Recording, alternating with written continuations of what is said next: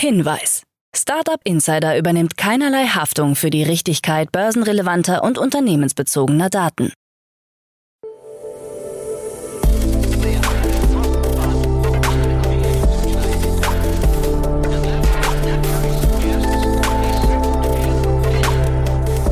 Startup Insider Daily. Morgen Update. Einen wunderschönen guten Morgen und herzlich willkommen zu Startup Insider Daily in der Morgenausgabe am Dienstag, den 21. Februar 2023. Mein Name ist Kira Burs und wir starten jetzt zusammen in den Tag mit folgenden Themen. eBility meldet Insolvenz an. Aleph Alpha ähnlich gut wie ChatGPT. USA attraktiver für deutsche Tech-Startups. Facebook und Instagram starten neues Abo und Microsoft verfolgt KI statt Metaversum. Tagesprogramm. Diese Themen erwarten euch gleich. Nach dieser Morgenausgabe geht's weiter mit Investments und Exits. Hier ist Otto Birnbaum von Revent zu Gast und bespricht drei spannende Themen. Am Mittag folgt ein Interview mit MyFlexbox und am Nachmittag erscheint eine neue Folge in der Rubrik VC Talk. Dazu aber später mehr nach den Nachrichten gelesen von Frank Philipp.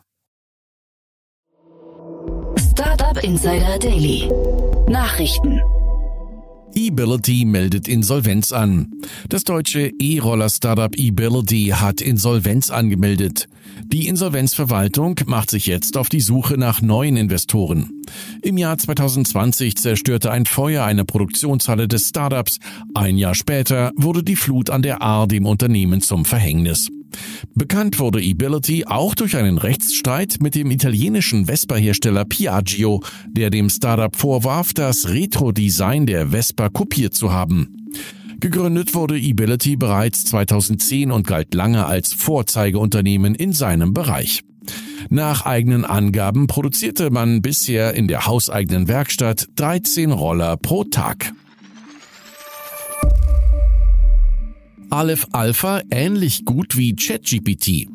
Bei einem standardisierten Leistungsvergleich hat das KI-Sprachmodell Luminus des baden-württembergischen Startups Aleph Alpha ähnlich gut abgeschnitten wie ChatGPT von OpenAI.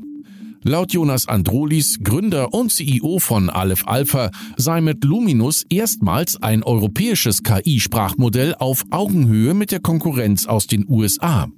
Nicht nur sei die Leistung ähnlich, sondern man würde auch viel effizienter sein. Luminus sei in vielen Umgebungen eine starke Alternative und damit ein wichtiger Schritt zur Technologiesouveränität Europas. Allerdings will Aleph Alpha nach eigenen Angaben kein Massenprodukt für private Verbraucherinnen und Verbraucher sein, da ein Betrieb von Millionen von täglichen Anfragen deutlich zu teuer wäre. USA attraktiver für deutsche Tech-Startups. Durch den Inflation Reduction Act werden die USA für deutsche Tech-Startups attraktiver, meint Christian Miele, Vorstandsvorsitzender des Startup-Verbands. Der internationale Wettbewerb um Zukunftstechnologien würde zunehmend schärfer werden. Insbesondere Deep Tech Startups würden umworben. Gründern liegt er nahe, sich mit den Vorzügen der USA auseinanderzusetzen. In Europa könnte die European Tech Champion Initiative für Abhilfe sorgen. Startups sollen hier mit rund 3,7 Milliarden Euro gefördert werden. Im Interview mit dem Handelsblatt erklärte der Vorstandsvorsitzende des Startup-Verbands Christian Miele, der Inflation Reduction Act gießt nun Öl ins Feuer. Deep Tech Startups werden besonders umworben, denn sie bringen bahnbrechende Innovationen auf den Markt. In Miles Wahrnehmung sei zu beobachten, dass der internationale Wettbewerb um Zukunftstechnologien gerade immer schärfer wird, weshalb sich Gründer zwangsläufig mit den Vorzügen der USA auseinandersetzen müssten. Facebook und Instagram starten neues Abo. In den Meta-Netzwerken Facebook und Instagram wird eine neue Versifizierung eingeführt, für die Nutzer einen monatlichen Beitrag bezahlen müssen. Dieser beläuft sich im Web auf 11,99 Dollar, bei iOS sind es 14,99 Dollar. Zu Beginn soll das Abo in Australien und Neuseeland eingeführt werden, weitere Länder folgen in Kürze. Das Abo ist für private Nutzer vorgesehen, Unternehmen können Meta Verified noch nicht verwenden. Anders als bei Twitter soll die Identitätsprüfung gegen Vorlage eines amtlichen Ausweises durchgeführt werden. Laut Mark Zuckerberg, der mit der Verified in einem Eintrag bei Facebook ankündigte, soll das die Authentizität erhöhen. Zahlende Abokunden werden mit einem blauen Haken gekennzeichnet. Sie sollen für die monatliche Gebühr auch einen direkten Zugang zur Kundenbetreuung der Meta-Netzwerke und Schutz vor Nachahmerprofilen erhalten. Schein hat 142 Millionen Kunden. Der chinesische Online-Modekonzern Shine kommt eigenen Angaben zufolge auf 142 Millionen aktive Kunden und steht damit vor eBay, das auf 135 Millionen kommt. Die Financial Times hat einige Zahlen aus einer aktuellen Management-Präsentation von Shine zitiert.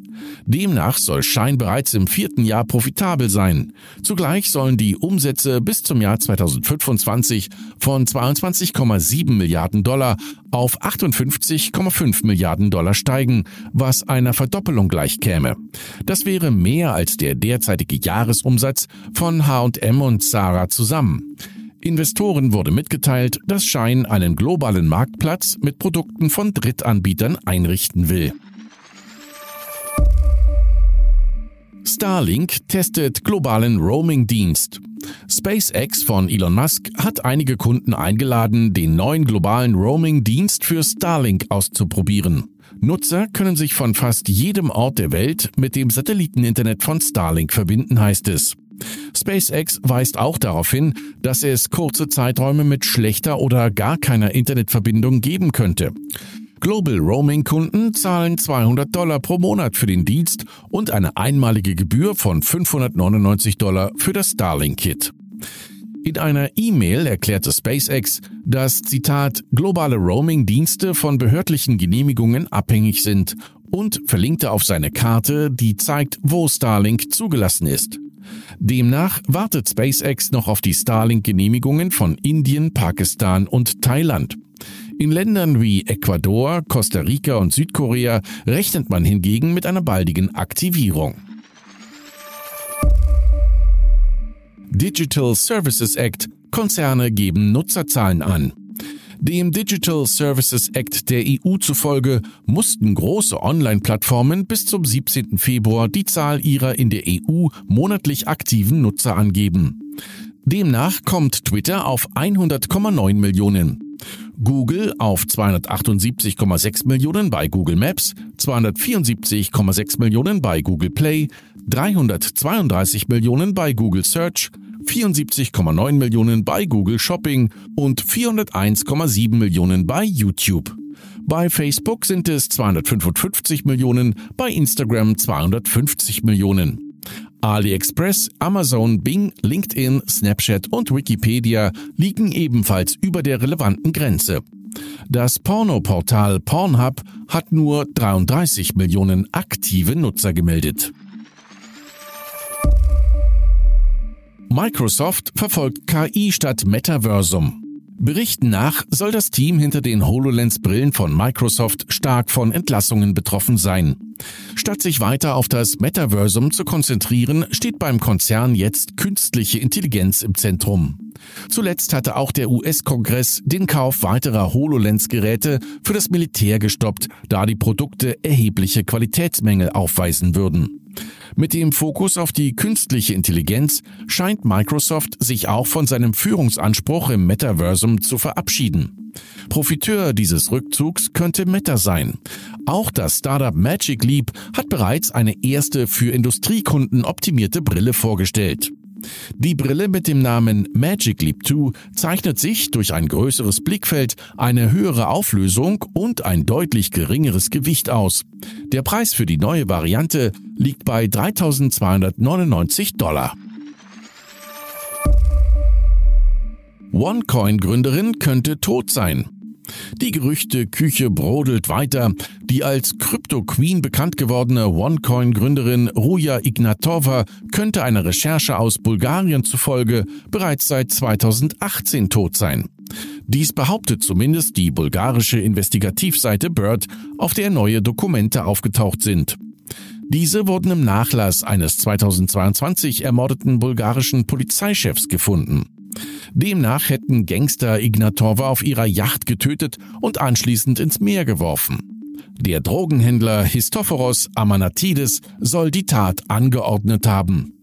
Ignatova soll zwischen 2014 und 2017 insgesamt rund 4 Milliarden Dollar über OneCoin-Betrügereien ergaunert haben. Seit 2022 steht sie auf der Liste der meistgesuchten Verbrecher der Welt. Crypto Expose, ein dem Betrugsfall gewidmeter Twitter-Account, hat die Gerüchte wie folgt kommentiert. Es ist möglich, dass das passiert ist, aber es fehlt ein echter Beweis.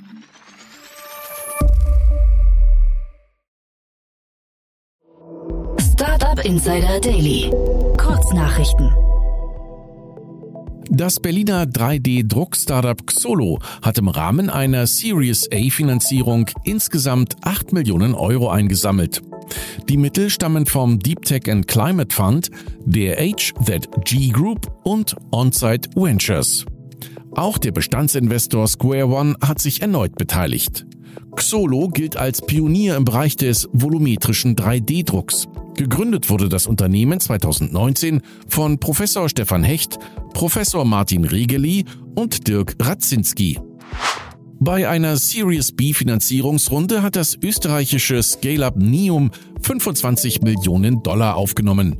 Im Jahr 2021 hatte das Unternehmen für dezentrale Energiespeichersysteme bereits 11 Millionen Euro erhalten. Mit Ladesystemen für Elektrofahrzeuge und Solarzellen mit Batteriespeichern sollen künftig sowohl Privatkunden als auch KMU in der Dachregion angesprochen werden. Die spanische VC-Firma Clave Capital hat einen ersten Abschluss mit rund 50 Millionen Euro für ihren Clave InnoHealth Fonds erreicht. Das Zielvolumen liegt bei 65 Millionen Euro. Der neue Fonds soll in rund 30 Unternehmen in Bereichen wie Medizintechnik, digitale Gesundheit und Ernährung sowie Biotechnologie in Spanien und ganz Europa investieren. Twitter sieht sich derzeit mit mindestens neun Klagen von Verkäufern und Vermietern konfrontiert. Grund sind unbezahlte Rechnungen, die sich auf mehr als 14 Millionen Dollar plus Zinsen belaufen sollen. Demnach hat Twitter die Miete für einige seiner Büros nicht bezahlt. Vertreter von Twitter haben sich zu den Vorwürfen noch nicht geäußert. Wachablösung bei Go-Spielen. Ein Amateurspieler hat die KI Catago beim Go-Spielen geschlagen. Es gelang ihm, eine Schwäche im System auszunutzen und somit gegnerische Steine einzuzäunen, ohne dass es die KI bemerkte. Die Schwäche wurde von einem Computersystem gefunden, das speziell darauf ausgerichtet war, Schwächen bei Go-KIs zu suchen. Kritiker sehen hierin den Beweis einer fundamentalen Schwäche von KI-Systemen, die nur Situationen erkennen können, denen sie bereits ausgesetzt waren. Und das waren die Startup Insider Daily Nachrichten für Dienstag, den 21. Februar 2023. Startup Insider Daily Nachrichten. Die tägliche Auswahl an Neuigkeiten aus der Technologie- und Startup-Szene. Das waren die Nachrichten des Tages, moderiert von Frank. Vielen Dank dafür. Und jetzt zu unserem Tagesprogramm für heute. In der nächsten Folge kommt wie immer die Rubrik Investments und Exits. Dort begrüßen wir heute Otto Birnbaum, General Partner von Revent. Otto bespricht die erste Investition des Deep Tech und Climate Fonds. Es wurde nämlich 8 Millionen Euro in die Berliner Xolo GmbH investiert die mit ihrem neuen 3D-Druckverfahren Xolographie die Branche verändern möchte. Das zweite Thema ist die Series B Finanzierungsrunde in Höhe von 25 Millionen Euro in das österreichische Scale-Up Neom. Und das dritte Thema handelt über den spanischen VC Clave Capital, welche 59 Millionen Euro für ihren Clave InnoHealth Fonds gesammelt haben, der in innovative Startups im Gesundheitssektor investiert. Spannende Analysen dazu, aber wie immer gleich in der Folge. In der Mittagsfolge sprechen wir mit Lukas Wieser, Co-Founder von MyFlexbox. Das österreichische Startup ist ein offenes Smart Locker Netzwerk, welches das Einlagern und Abholen von Paketen ermöglicht. Nun hat Star Capital über seinen Fonds 75 Millionen Euro in das Unternehmen investiert. Das Interview zur stolzen Finanzierungsrunde gibt es dann um 13 Uhr. Und in unserer Nachmittagsfolge ist es mal wieder Zeit für die Rubrik VC Talk, die angesagtesten Investoren im Porträt. Zu Gast ist Angela Lawald, Managing Partnerin von Bonn Venture. Der Risikokapitalgeber ist ein High-Impact Venture Capitalist, der mit seinen fünf Fonds in Startups in der Frühphase investiert, die einen gesellschaftlichen Mehrwert bieten. Mehr zu Bonn Venture erfahrt ihr dann um 16 Uhr. Das war's jetzt auch schon von mir, Kira Burs. Ich wünsche euch einen wunderschönen Start in den Tag und wir hören uns bald wieder. Macht's gut.